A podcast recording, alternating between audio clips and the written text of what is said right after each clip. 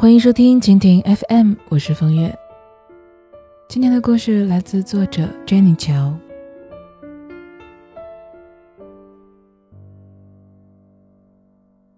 周末和闺蜜大吵了一架，起因是她朋友圈里的几张聚会照片。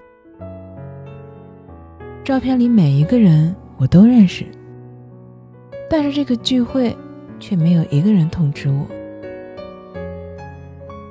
我想也没想，给他连发了好几条语音，大概意思就是说，这群人都是我最在意的朋友，没有之一。平时无论多忙，聚会我都是随叫随到的。只要是他们拜托的事情，也永远排在我的最优顺序。但是他们却背着我偷偷的聚会。这段话我说的言辞激烈，态度很差，连我自己都不忍心回放着听。我一心认定他们故意排挤我，越想越觉得自己理直气壮，满脑子都是等会儿他跟我解释的时候，我要怎么铿锵有力的怼回去。过了一个多小时，闺蜜才打来电话，张嘴第一句话就是：“你冷静点了吗？”现在想来，他也是够义气的了。我说了那么多难听的话。他都没回一句嘴，可是当时我还没有消气，隶数过去我对他的好，质问他为什么要这样对我。等我结束了一顿祥林嫂一样的唠唠叨叨，闺蜜叹了一口气，说道：“朋友们看你最近太累，所以没叫你。”我憋了一肚子的话。突然一句也说不出来了。说实话，我最近确实忙得晕头转向。白天上班，晚上写书，双重夹击，每天能睡五个小时就算很不错的了。但即便如此，聚会我还是一次都不落下。闺蜜总劝我多休息，可我从来都不听。或许是不懂拒绝，又或许是害怕失去。总之，我强撑着把自己弄得身心俱疲。可是朋友对我满满的心疼，却成了我眼中的故意排挤。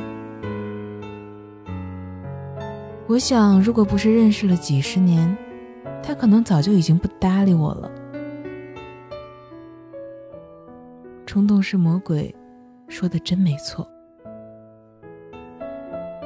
因为冲动，很多人失去了原本可以好好解决问题的机会，一瞬间就能够把矛盾激发到无可调和的地步。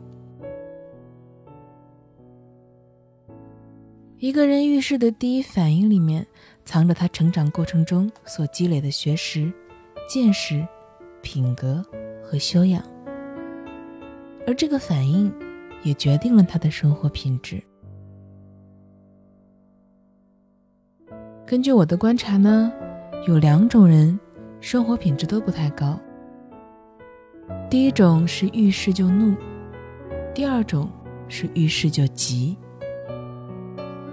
遇事就怒的人在生活里太普遍了。就拿最基本的日常出行来说。几乎每天都能在路上看到互相吵架的陌生人。可是，如果凑上去听两句，你就会发现他们吵架的理由五花八门，感觉满街走的都是行走的炸药包。我就认识这么一个姑娘，他就是一个一点就着的脾气。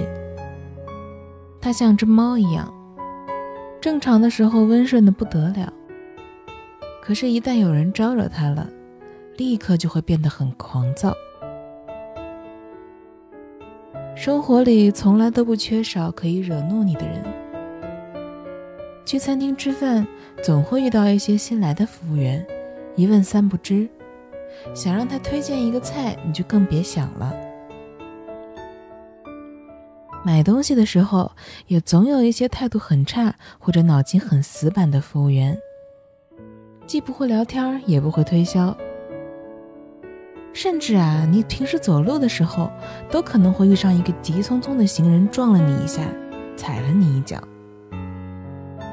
这些呢，都很让这位姑娘火大，而她又是一个管不住嘴的人，所以每次和她吃饭逛街，我都心惊胆战的。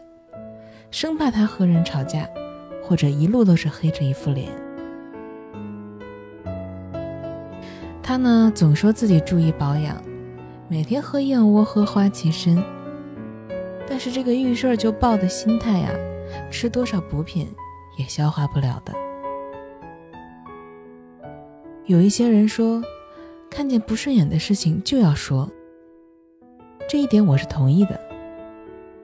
纠正错误是对生活品质的要求，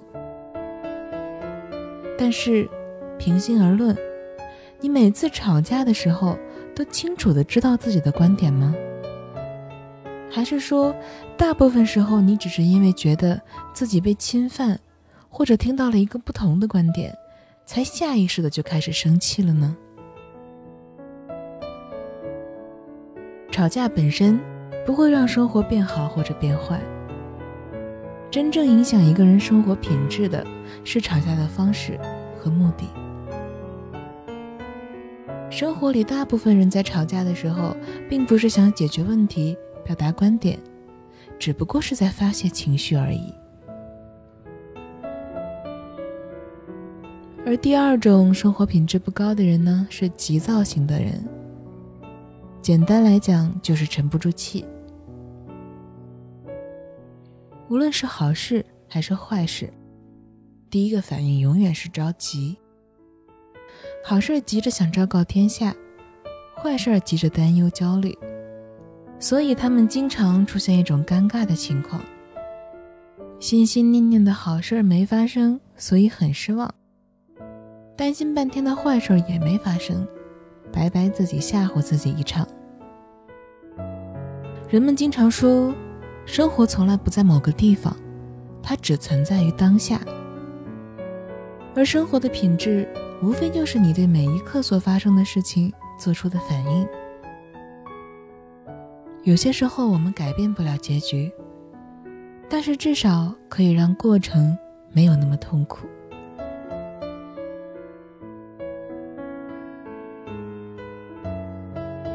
有个朋友曾经跟我说。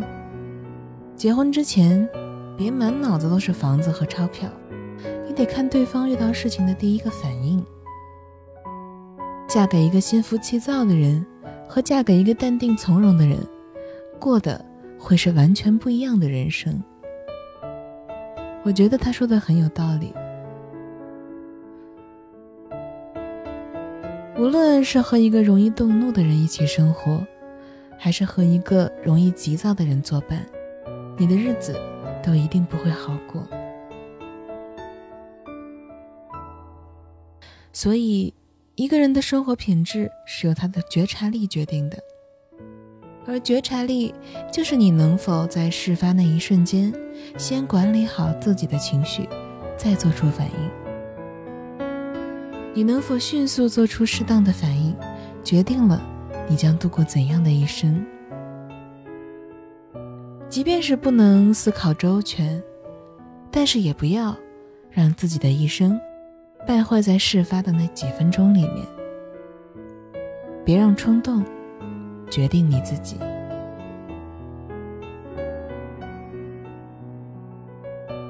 为了方便和大家交流，我开通了个人的微信账号“风月 FM”，也就是风月的拼音加上 FM，非常的简单。通过微信呢，你可以找我聊天或者是树洞，在朋友圈里也会不定时的更新一些小内容，欢迎关注。感谢收听一个人的风月场，希望我的陪伴能够让你不再感到孤单，亲爱的。